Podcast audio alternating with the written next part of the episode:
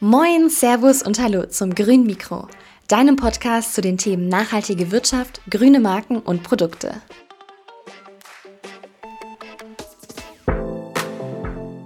Und nun ein kurzer Hinweis unseres Partners Yara. Wisst ihr eigentlich, dass es auch biologische Nahrung für Tiere gibt?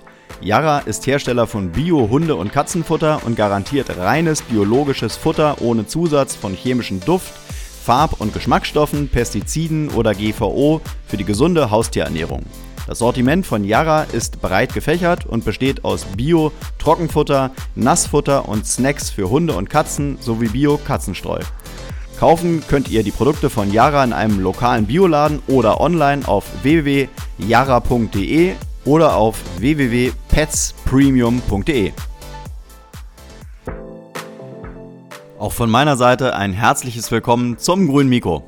Mein Name ist Markus Noack und ich bin der Herausgeber des Grünen Mikros. Dieses Mal im Grünen Mikro Axel Klavs, der Gründer und Inhaber von Veryways, einer noch jungen und aufstrebenden Naturkosmetikmarke mit vielen Ideen und Visionen. Von Axel Klavs wollte ich wissen, was für ihn Naturkosmetik ausmacht welche Rolle für ihn das Thema Low Waste spielt und wie sich der Naturkosmetikmarkt in Zeiten von Inflation und nahender Rezession entwickeln wird. Viel Spaß mit einer neuen Folge Grünes Mikro und Axel Klavs von Veryways.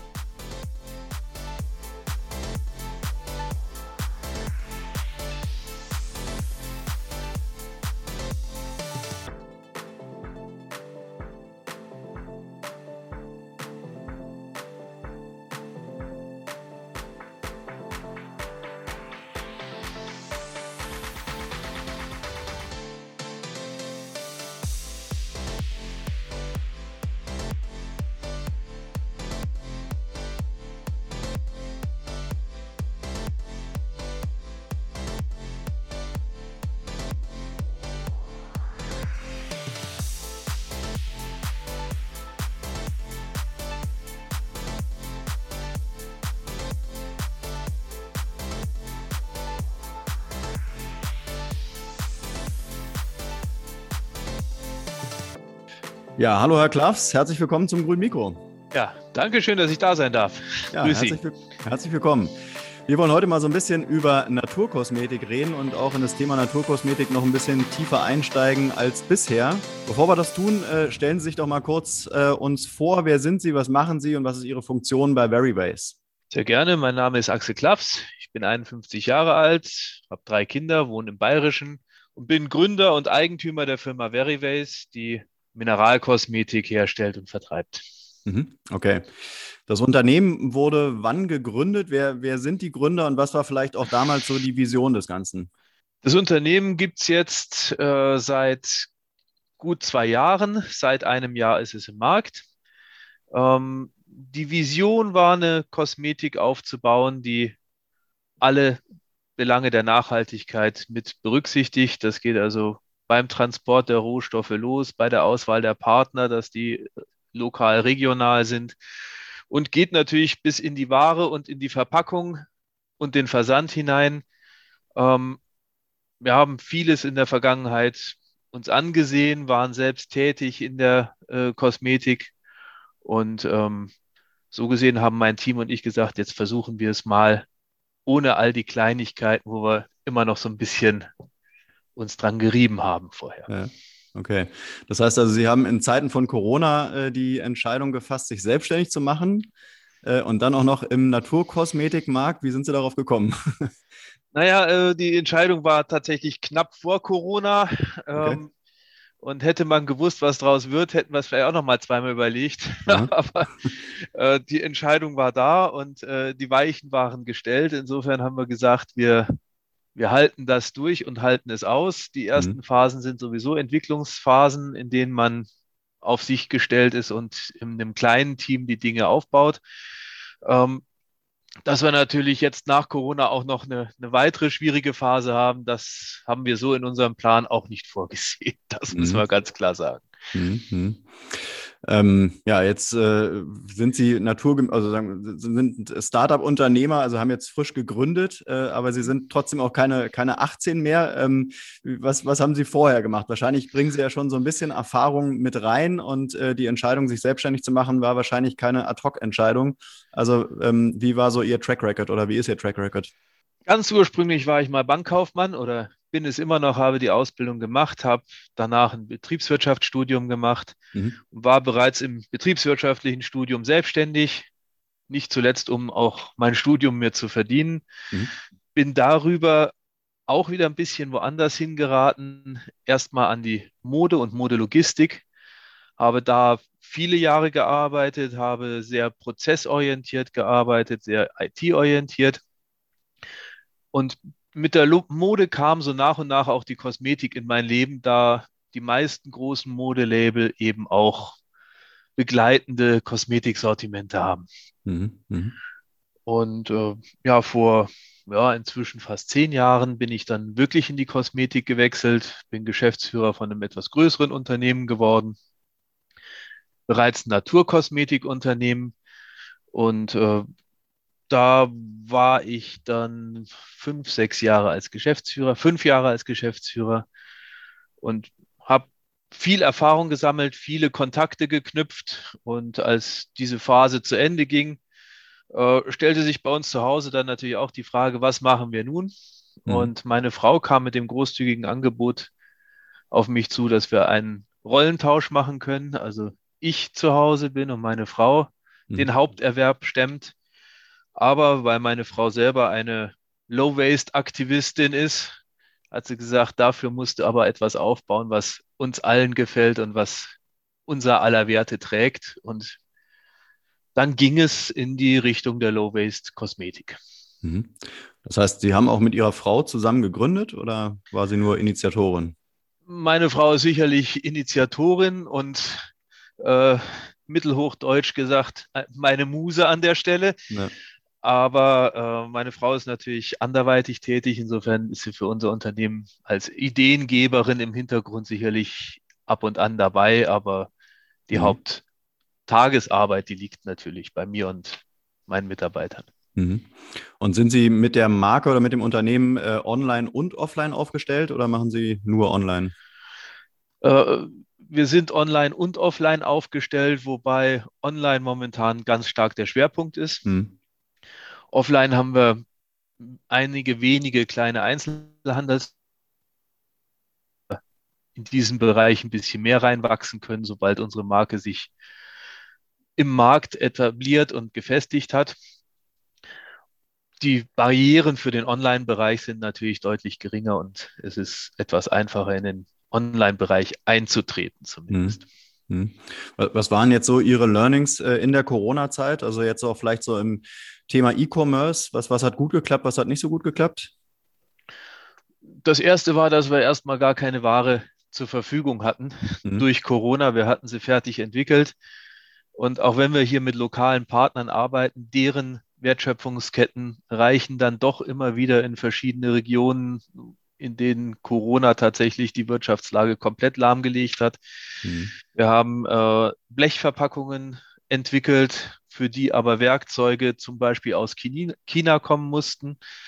Wir haben äh, viele Zulieferer für Pigmente, die in Oberitalien sitzen, im mailändischen Raum.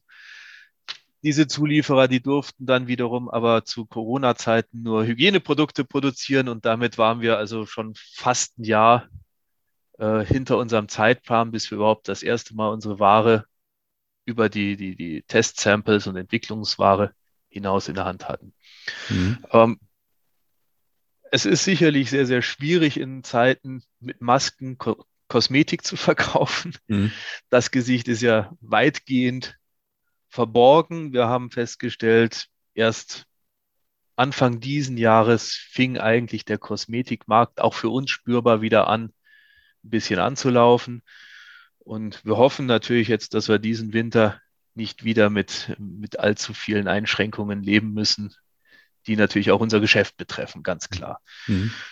Ähm, allgemein ist es natürlich schwierig in, in Lagen, in denen die, die, die Nachrichtenlage eigentlich das Leben beherrscht, äh, Konsumgüter in den Markt einzuführen.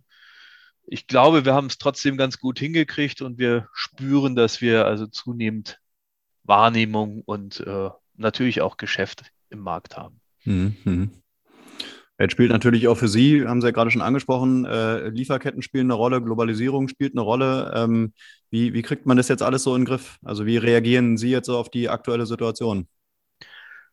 Also wir sind natürlich immer bemüht, unsere Lieferketten möglichst lokal aufzustellen. Mhm. Unsere direkten Partner sind alle, äh, sagen wir mal, zumindest im bayerischen Raum angesiedelt. Mhm. Aber wie gesagt, äh, die Lieferketten unserer Partner kriegen wir dann nur noch in, in geringen Teilen gemonitort. Natürlich stellen wir uns auch auf und versuchen zu fast allen unseren Zutaten beziehungsweise äh, Verpackungen und ähnlichem äh, auch Alternativen aufzustellen. Nur gerade in diesen Bereichen sind wir relativ einzigartig im Markt und damit sind die Alternativen auch dünn gesät. Hm. Wir haben einen ganz guten Vorrat angelegt. Wir haben uns sozusagen verproviantiert für Zeiten, die uns den Nachschub vielleicht ein bisschen schwieriger machen, damit wir nicht gleich wieder in dieser Lage sind, tolle Ideen, aber keine Ware zu haben. Aber ganz kommen wir aus dieser Herausforderung nicht raus. Also wir sind nicht hundertprozentig krisenfest, was die Lieferketten betrifft. Hm. Wäre das jetzt für, für Sie als äh, nachhaltiger Unternehmer auch so ein Learning aus der Corona-Pandemie, dass man doch eher wieder zu Hause produzieren lässt, auch wenn es teurer ist und eben nicht mehr überm Teich?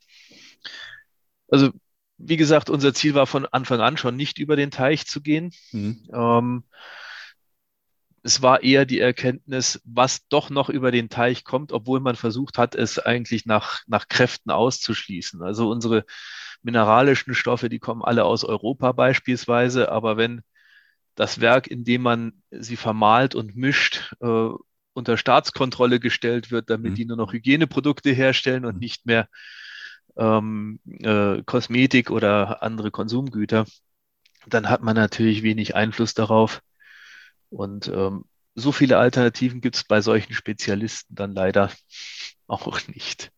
Okay. Gut, dann kommen wir mal zum, zum Hauptthema heute, nämlich der Naturkosmetik. Ähm, vielleicht äh, holen Sie uns da erstmal so ein bisschen ab. Was macht für Sie persönlich eigentlich so Naturkosmetik aus? Was ist das Besondere an Naturkosmetik? Für mich ist die Faszination in der Naturkosmetik, dass ich aus der Natur eigentlich einen Baukasten geliefert bekomme, der mir fast alles ermöglicht. Ähm, ob das nun Farben oder Pflege oder andere äh, Zielsetzungen sind, die Natur hat es eigentlich. Und natürlich sind wir selber ja auch ein Bestandteil der Natur. Als mhm. wir gegründet haben, haben wir natürlich gerade die, die ganz großen Schlagzeilen mit Mikroplastik zum Beispiel in den Medien gehabt, die ja auch heute noch durchaus gelten und äh, bei weitem nicht gelöst sind, diese Themen. Ähm, und auch bereits in den, in den vorherigen Tätigkeiten in der Naturkosmetik war es eigentlich immer ein ganz großes Thema. Ich kriege eine fantastische Wirkung ohne große Hilfsmittel der Chemie und meist mit wenig Kollateralschäden auf Seiten der Natur, zu der wir ja selbst auch gehören, hin. Und da liegt eigentlich für mich die Faszination, zu suchen und zu finden und zuzugreifen, wenn das Richtige äh, der richtige Rohstoff, die richtige Zutat sich uns bietet. Hm, hm. Ähm, ist denn für Sie die herkömmliche äh, Kosmetik, äh, sind das für Sie wirklich so die Bad Boys, weil die alles falsch machen in Form von Verpackungen, Inhaltsstoffen und sind, sind dann die nachhaltigen Akteure die guten oder kann man das gar nicht so sagen? Ich, ich würde es nicht so schwarz-weiß sehen. Also wir hm. bewegen uns ja alle irgendwo, egal was wir tun, immer in, in Grauzonen und Graubereichen. Ja. Äh, für uns war natürlich der Punkt, dass wir gesagt haben, wir wollen es uns und der Welt zeigen, dass wir aus dem Grau noch ein ganzes Stückchen weiter in das Weiß kommen als alle anderen. Aber natürlich auch bei uns werden Rohstoffe ein Stück weit transportiert und natürlich haben auch wir Verpackungen, auch wenn man sie wieder befüllen kann und all solche Geschichten machen kann. Auch da ist immer noch eine Verpackung und wir sind nicht Zero Waste, wir sind vielleicht Low Waste. Okay. Ähm, ich denke aber schon, dass die Kosmetikbranche im Allgemeinen sich lange vor allem nur um ihren Inhalt in den Packungen gekümmert hat, weniger darum, in Produktionsverfahren oder Verpackungen oder äh, anderen Belangen auch nachhaltig zu sein. Das ist sicherlich so. Aber das gilt für Natur wie auch äh, konventionelle Kosmetik. Und es gibt sicherlich auch konventionelle Kosmetik, die durchaus tolle Wirkungen hat. Die Frage ist einfach, mit welchen äh, Opfern der Natur oder der, der Ökologie kaufe ich diese Leistungen ein. Mhm.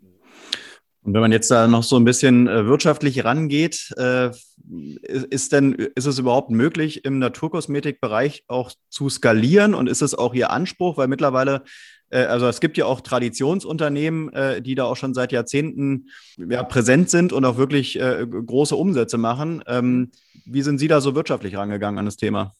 Als frisch gegründetes Unternehmen sind wir natürlich in der Skalierung noch am untersten Ende ja. und haben uns natürlich auch äh, organisatorisch und auch von, von unseren äh, Partnerwahlen und so weiter so aufgestellt, dass wir noch ein ganzes Stück weit weiter nach oben skalieren, sprich wachsen können.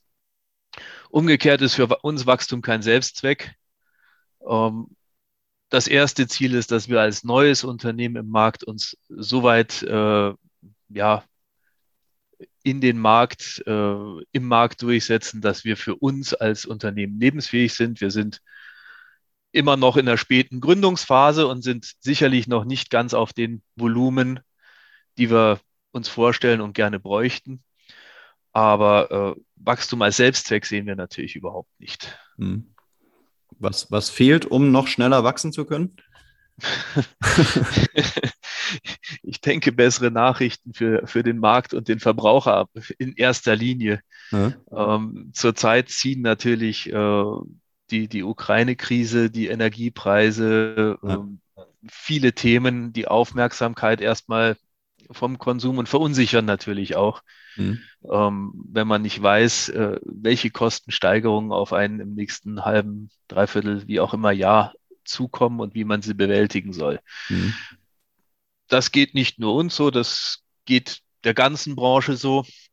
Ich war jetzt vor zwei, drei Tagen noch auf der Beauty-Fachmesse in München und die Branche ächzt gemeinschaftlich unter diesem Joch derzeit und ich gehe davon aus, dass es vielen anderen Konsumgüterherstellern ähnlich geht. Wahnsinn. Äh, was würden Sie denn sagen, wie, wie preissensibel sind die Kunden? das, das ist eine zwei, äh, zwiespältige Frage tatsächlich. Es gibt den sogenannten Lipstick-Effekt, mhm. dass man sich im Kleinen in Krisenzeiten einen Luxus leistet und tatsächlich in den letzten Weltkriegen war das meistens ein Lippenstift oder etwas ähnliches, was sich die Damenwelt geleistet hat. Mhm. Ähm, diesen Effekt bemerken wir momentan in der Branche noch nicht. Vielleicht ist die Krise noch nicht groß genug oder vielleicht hat sich es auch inzwischen einfach ein bisschen verlagert, das ganze mhm. Thema. Ähm, allgemein sehen wir, dass alle unsere Marktbegleiter momentan mit, mit geringen Umsätzen und äh, schwierige Nachfragensituationen kämpfen müssen an der Stelle. Also ein Aufwärts gibt es im Moment nicht. Das Schönste, was man schafft, ist ein Seitwärts. Okay. Auch die Großen, ja? Äh, besonders die Großen und die haben es tatsächlich auch noch ein bisschen schwerer als wir. Wir sind ja sehr klein und sehr schmal aufgestellt und eigentlich so aufgestellt, dass wir eher was hinzunehmen, als dass wir was weglassen. Die Großen müssen natürlich große Apparate, personell, aber auch von Fertigung und Produktion und so weiter aufrechterhalten. Hm. Da haben wir vielleicht sogar noch ein bisschen Glück, so klein zu sein, wie wir sind. Okay. Ich stelle jetzt ganz immer, ganz gerne mal die Frage, jetzt so gerade in Krisenzeiten, äh, kann man sich Nachhaltigkeit noch leisten? Äh, wenn man es jetzt auf Ihre Branche, auf Ihre Produkte bezieht, äh, würden Sie sagen, dass die Konsumenten irgendwann sagen, okay, die Naturkosmetik ist zwar schön und gut, aber ist mir zu teuer, kann ich mir nicht mehr leisten, jetzt weiche ich wieder auf die konventionelle Kosmetik aus? Also gerade in der Kosmetik ist nicht unbedingt gesagt, dass Natur teurer ist als äh, konventionelle Kosmetik. Die Preisbänder sind überlappen hier sehr, sehr breit und ich mhm. kenne sehr viel konventionelle Kosmetik, die im absoluten Top-Preissegment angesiedelt ist. Wir selbst bewegen uns etwa an der Spitze des unteren Drittels, also wir befinden uns bestenfalls im Mittelfeld der Kosmetikpreise, eher sogar ein bisschen günstiger. äh, eins zu eins kann man die Preise sowieso nicht so ganz vergleichen. Da kommen noch Themen wie Ergiebigkeit und so weiter mit rein. Ähm, aber man kann sicherlich sagen, Natur muss nicht unbedingt ganz, ganz teuer sein. Wenn es ganz, ganz billig ist, dann wäre ich ein bisschen vorsichtig. Mhm. Dann stellt sich immer die Frage, wie kann das sein, wo kommt das her? Mhm. Aber das Preisband ist fast identisch bei Natur wie auch bei konventioneller Kosmetik. Mhm. Wenn wir es mal ein bisschen praktisch machen, was ist Ihr Bestseller? Der Bestseller sind unsere Lippenstifte. Okay. Die sind in der Anwendung natürlich ja, nicht erklärungsbedürftig. Auch eine kleine äh, ja, Entwicklung von unserer Seite. Wir haben die Lippenstifte bei uns in Holzstifte gepackt hm. und äh, verschließen sie mit einer kleinen Metallkappe, damit sie in der Handtasche der Dame nicht äh, ungewollte Striche ziehen. Hm. Ähm, das ist ein Produkt, das irgendwo in der Größenordnung bei 15 bis 20 Euro liegt. Hm. Und wenn ich mir den konventionellen Markt anschaue und das ganze Cash-and-Carry-Billig-Segment ein bisschen ausblende und in Markenware gehe, dann bin ich da eher sogar noch am unteren Ende, denn am oberen. Mhm. Wäre ja wieder der Beweis, dass Nachhaltigkeit nicht unbedingt teurer sein muss. Und den wollten wir natürlich auch ein Stück weit mit an, äh, antreten, diesen Beweis. Ja. Und ich denke, wir haben das im Wesentlichen auch geschafft. Mhm. Okay, das ist schön zu hören. Ähm, Sie sagten eingangs schon, äh, dass Sie Low-Waste-Naturkosmetik machen und jetzt äh, noch nicht äh, Zero-Waste-Naturkosmetik. Ähm, wie ist denn da so der, ähm, also wie viele Anbieter gibt es da? Wie, wie muss man sich das vorstellen? Ist wirklich Low-Waste dann der Übergang zu Zero-Waste und wollen Sie da überhaupt hin? Ähm, wie ist auch da vielleicht so der, das, das Kundenwissen auf der Seite? Was ist den Kunden wichtig? Ich bin mir nicht sicher, ob Zero Waste überhaupt umsetzbar ist, denn mhm. Produkte müssen mit irgendeiner Verpackung zum Kunden kommen und ja. damit fällt auch in irgendeiner Form eine Verpackung an. Die kann ich natürlich als Mehrweg gestalten oder äh, gut recyclingfähig, aber Zero halte ich an der Stelle für ganz schwierig, es sei denn, ich stelle meine Kosmetik selber her und dann muss ich die Zutaten auch immer noch beschaffen. Mhm. Ähm, wir haben uns auf die Mineralkosmetik äh, konzentriert an dieser Stelle, weil wir festgestellt haben, wenn in der Kosmetik im Wesentlichen, also zu über 99 Prozent, äh, mineralische Pigmente drin sind, dann ist der Anteil der verderblichen Bestandteile in dieser Kosmetik so gering, dass wir keine großen äh, technischen Herausforderungen durch Verpackungen haben, dass Luftabschluss oder ähnliches geleistet werden muss. Und das haben wir durch Blechdosen bei uns umgesetzt, die man wieder befüllen kann. Was bedeutet so eine Erstverpackung oder die normale Verpackung des, der, des Produktes kann ein, einen Produktlebenszyklus haben, der über mehrere Nachfüllvorgänge dann äh, ausgedehnt werden kann. Am Ende bleibt trotzdem eine Verpackung und deshalb würden wir niemals behaupten, wir sind Zero Waste. Mhm. Aber wir sind schon verdammt nah dran an dem Low oder wir sind mitten im Low-Waste-Bereich. Mhm. Andere Produkte ähnlicher Art kenne ich im Markt tatsächlich bisher ganz, ganz wenig. Es gibt so gut wie nicht und schon gar nicht in der dekorativen Kosmetik. Es gibt so ein paar Nachfüllangebote äh, bei, bei, bei festen Pudern, aber es ist immer noch sehr, sehr selten. Wenn man in eine Kosmetikmesse geht, trifft man immer noch auf eine weiße Plastikwand ja. und äh, sehr viel Sterilität, ja. Hm. Und wie viele Ihrer Produkte prozentual sind nachfüllbar? Ähm, alle unsere Puderprodukte sind nachfüllbar. Bei den Lippenstiften, das sind Holzstifte, die werden abgespitzt wie ein Buntstift von einem Kind letzten mhm. Endes. Mhm. Ähm, und die verbrauchen sich dann inklusive dieser Holzverpackung, wenn man so möchte. Äh, die Puder, das sind bei uns von etwa 60 Produkten, die wir haben, ich glaube über 40. Mhm. Und das machen die Kunden dann auch wirklich, ja? Also das ist der durchschnittliche Kunde bei Ihnen füllt nach. Ähm, das fängt jetzt gerade so an. Wir sind jetzt äh, seit einem guten Jahr im Markt. Also wir haben vor zwei Wochen unseren ersten Geburtstag des Markteintritts gefeiert. Mhm. Und äh, ja, es geht jetzt los, dass also die ersten Kundinnen die, die Refills kaufen. Das sind bei uns ganz kleine Gläschen, in denen eben das Produkt drin ist, das man dann in die Blechdose umfüllen kann. Mhm. Äh, so gesehen haben wir natürlich auch so ein bisschen einen Blick auf die Ergiebigkeit. Wir stellen fest, dass also unsere Kundinnen in der Regel ein Produkt ein halbes Jahr nutzen, bevor sie zum Refill kommen. Mhm. Auch ein wichtiger Punkt, was die Preisgestaltung betrifft, weil die Ergiebigkeit macht den Preis natürlich dann auch zum Teil wieder wett. Mhm. Und muss man die Kunden in dem Punkt äh, erziehen oder fordern die das sogar ein?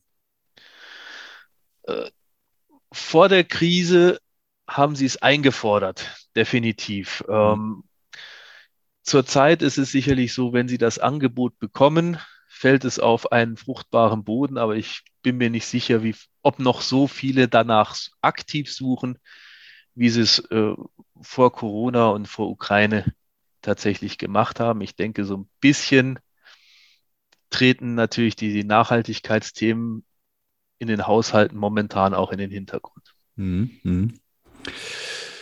Äh, ja, dann wollen wir noch mal so ein bisschen auf die, auf die Marke eingehen und vielleicht auch auf die äh, Marktsegmente oder ähm, Produkte, die Sie als, ähm, ja, als, als ähm, Opportunity erkannt haben.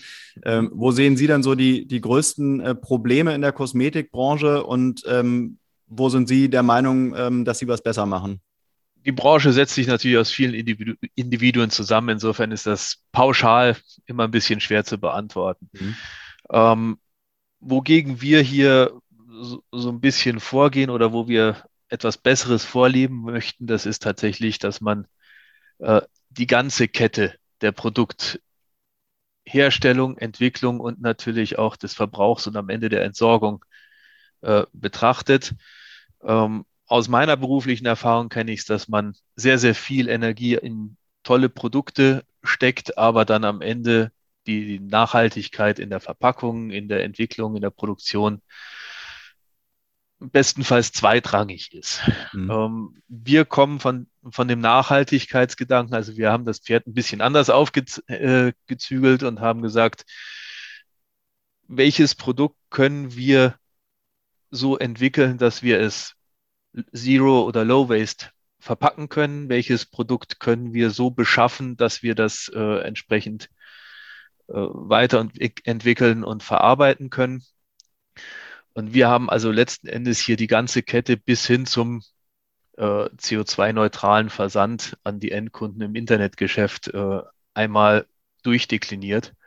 Und ich denke, da liegt eigentlich die Stärke. Es gibt viele einzelne kleine super Lösungen, vielleicht sogar in Details irgendwo ein bisschen besser als wir. Mag sein, aber es gibt ganz wenige, die wirklich vom Anfang bis zum Ende denken. Hm. Und, und wie behauptet man sich jetzt gegenüber den konventionellen und gegenüber den direkten Wettbewerbern? Also was, was machen Sie jetzt anders als ein Dr. Hauschka und äh, wie sie alle heißen? Ähm, wie kriegt man da so seine Daseinsberechtigung hin? Die Daseinsberechtigung funktioniert zunehmend dadurch, dass die Produkte natürlich eine etwas andere Optik haben, weil es eine etwas andere Verpackung ist, die einfach mhm. in der Kosmetikwelt so noch nicht da war. Mhm. Wie gesagt, in Blech verpackt gibt es ganz, ganz selten. Ähm, Refill-Lösungen noch seltener meiner Meinung nach. Ähm, wir sind dadurch, dass wir auch noch lose Puder verwenden, auch noch äh, fachlich ein bisschen anders aufgestellt als die meisten konventionellen äh, Kosmetikhersteller, die dann doch irgendwo mit gebundenen Produkten durch die äh, in den Markt eintreten. Äh, wir haben uns hier bewusst für lose Puder entschieden, weil wir gesagt haben, die Bindemittel, die in so ein Puder rein müssen, sind dann wieder ein Gegenstand, der irgendwo verderblich ist und letzten Endes uns dann wieder in Richtung Konservierungsstoffe oder ähnliches treibt. Mhm. Das wollten wir nicht, deshalb sind wir mit dieser kleinen Nische der Mineralkosmetik unterwegs. Okay, aber spielt das Packaging jetzt wirklich so eine große Rolle, dass der Kunde am Ende des Tages sagt, okay, die Verpackung äh, bei Very Race gefällt mir besser als bei den anderen und deshalb greife ich auf das Produkt zurück? Weil eigentlich ist es doch das Kernprodukt, oder? Also das, was ich nutze. Wenn es ein Lippenstift ist, ist es der Lippenstift. Die Verpackung ist doch eigentlich sekundär, oder? Ähm, also gerade in der Kosmetik, zumindest der Erstkäufer kauft erstmal nur nach Packaging. Okay. Äh, Allein schon, weil er ja zum größten Teil nicht erfahren kann, was in der Packung drin ist. Das ist mhm. natürlich auch für uns ein gewisses äh, Problem, weil es dadurch natürlich auch oft eine gute Markentreue zu den bestehenden Produkten gibt. Mhm. Ähm, allgemein stellen wir aber schon fest, dass unsere Produkte so anders aussehen, auch jetzt auf den Messen und so weiter, dass äh, wir viele Interessenten da haben, die sagen, dass das sieht irgendwie nicht aus für Kosmetik für uns. Äh, was, was macht ihr da? Was ist das anderes? Mhm. Und schon ist man im Gespräch und normalerweise endet das dann auch schon ziemlich schnell in einem Verkauf. Mhm. Denn ähm, ja, ich glaube, das Bewusstsein bei den Menschen ist schon da. Es ist nur momentan einfach auch ein bisschen überlagert durch Tagesthemen. Mhm. mhm. Wir sind schon fast am Ende. Äh, zwei Fragen habe ich noch. Ähm, was würden Sie sagen? Wie, wie kommt Ihre Branche und wie kommen Sie jetzt äh, gut durch den Winter und durch die Krise? Was muss, was muss passieren? Also der Winter ist grundsätzlich für uns eigentlich die bessere Jahreszeit. Mhm. Ähm, der, der Sommer ist in der Kosmetik sicherlich für Lichtschutzprodukte und oder Sonnenschutzprodukte eine schöne Zeit, aber geschminkt in, in unserem Sinne, Make-up getragen. Das wird tatsächlich ja ab September und hört dann auch nach und nach wieder irgendwann mal so Richtung Mai, Juni auf. Ähm, so gesehen haben wir jetzt eigentlich die schöne Jahreszeit für uns vor uns. ähm, wie wir durch die Krise kommen, keiner von uns weiß im Moment, wo die Krise hingeht. Wir sind mhm. selber als Unternehmen in der Energie ziemlich autark. Wir stellen unseren Strom selber über Solarplatten her, ähm, sind so gesehen so ein bisschen krisenfest an verschiedenen Stellen. Aber ähm, was noch alles auf uns zukommt, da können wir nur hoffen, dass, dass die Vorbereitungen, die wir haben, einigermaßen dazu passen. Mhm. mhm. Und ausreichend sind natürlich. Mhm. Worauf kommt es für die, für die Branche an? Was darf nicht teurer werden, damit die Produkte irgendwie noch äh, ja, bezahlbar bleiben? Für die Branche im Allgemeinen sehr schwer zu beantworten, mhm. weil doch sehr, sehr unterschiedliche Rezepturen äh, im Umlauf sind. Wir selbst sind ja eigentlich nur mit Gesteins- oder wesentlich mit Gesteinsmehlen unterwegs, ähm, die wiederum die restliche Branche so gut wie gar nicht verwendet. Ähm, so gesehen stehen wir ein bisschen außen vor, aber ich denke, äh, die diversen Öle und Fette, die in den konventionellen Produkten gebraucht werden. Wenn für die die Produktion abreißt, dann wird es natürlich auch mit äh, Kosmetikprodukten irgendwann mal ein bisschen schwieriger, mhm. weil Kosmetik sicherlich nicht die höchste Rangstufe in den Industrieprodukten hat und in den Vorprodukten, die dann noch produziert werden, wenn es mit Rohstoffen wirklich eng werden würde. Mhm. Und äh, wir sehen ja auch, Transport hängt an Gas und Öl und ähm, es kann schon sein, dass es die Rohstoffe gibt, aber man sie nicht mehr erreicht. Das wäre denkbar. Hm. Aber die äh, gestiegenen Energiekosten, die werden wahrscheinlich auch Sie irgendwie umschlagen müssen, wenn Sie jetzt eine Preisprognose machen müssten. Wir haben es jetzt gerade beim Podcast mit Procon gehabt, die Energiekosten verdoppeln sich, verdreifachen, vervierfachen sich. Äh, würden Sie auch so weit gehen, dass Naturkosmetik irgendwann das Doppelte oder sogar das Dreifache kostet? Das können wir natürlich nicht ausschließen. Für uns ja. selber ist es im Moment noch äh, so, dass wir ähm, durch unser Wachstum noch in Skalierungseffekten sind, dass wir bisher jede Preissteigerung aufhalten konnten und äh, tatsächlich unsere Preise bis heute konstant halten. Mhm. Was die Zukunft uns bringt, das können wir natürlich schwer sagen. Wir hoffen natürlich, dass, dass wir dabei bleiben können. Auf der anderen Seite, wir sehen, wir haben allgemein eine Inflation und irgendwann wird sie auch äh, die Naturkosmetik und alle anderen Bereiche auch erreichen, egal wie robust oder wie äh, unempfindlich aufgestellt die sind. Mhm. Okay. Ja, und zu guter Letzt vielleicht noch ein Hack oder ein paar Tipps äh, für die Zuhörer da draußen, wie man Naturkosmetik ähm, ja richtig anwendet, kann man so pauschal sicherlich nicht sagen, aber vielleicht aufbewahrt oder vielleicht sogar auch selber macht. Da verdienen sie zwar nichts mehr dran, aber ähm, vielleicht haben sie auch ein paar Tipps. Rezepte zum selbermachen habe ich nicht. Auf der anderen Seite muss man natürlich sagen, äh, auch unsere Produkte, Mineralkosmetik zum Beispiel, gibt es verbrieftermaßen schon seit den Ägyptern. Teilweise sind es wirklich die Hausmittelchen und äh, Rezepte, die man noch von Großeltern oder so bekommen hat, mhm. die durchaus auch immer noch funktionieren und nicht verkehrt sind. Und äh, die sind sicherlich auch bei all diesen Geschichten, die in Richtung selber machen, äh, laufen, ein Kern, den man nicht vernachlässigen sollte. Mhm. Ähm, allgemein zum Aufbewahren. Bei uns gibt es da eigentlich keine ganz großen Themen, weil wir ja eigentlich nur ein Gesteinspuder haben. Das sollte mhm. trocken bleiben, aber das ist schon der ganze Anspruch. Mhm. Ähm, bei Lippenstiften, aber das wissen die Damen in aller Regel auch, wenn man sie spitzt oder formt, dann sollten die kühl gehalten sein vorher, dass sie nicht zu, zu weich und nicht mehr formbar sind. Ähm, bei uns gibt es noch so, so, so ein kleines Do-it-yourself, eine kleine Do-it-yourself-Möglichkeit, dadurch, dass unsere ganzen Produkte ja nicht reagieren kann man sie auch alle herrlich miteinander mischen, wenn man sagt, ich möchte andere Farben haben oder ich möchte andere Effekte erzielen, dann braucht man nicht für alles eine eigene Farbe zu, anzuschaffen. Man kann auch den Baukasten ein bisschen querbeet durchmengen, wenn man andere Farbnuancen oder ähnliches braucht. Okay. Ansonsten viel mehr Hacks kann ich leider im Moment auch nicht bieten. Das heißt also, Naturkosmetik in den Kühlschrank zu tun, ist gar nicht so falsch. Das ist, das ist grundsätzlich nicht falsch. Äh, die Temperatur hält natürlich auch alle Zerfallsprodukte, wenn ich organische Prozesse habe, mhm. ein Stück weit auf. Falsch ist es bestimmt nicht. Ja, okay. Dann nehmen wir das so mit und ich sage vielen Dank für die Reise in die Naturkosmetik und äh, viel Erfolg und viel Kraft äh, ja, für das äh, Durchstehen der Krise und ähm, viel Spaß mit, mit Ihrer Marke Verybase. Ich habe zu danken. Super. Dankeschön. Tschüss. Danke. Tschüss.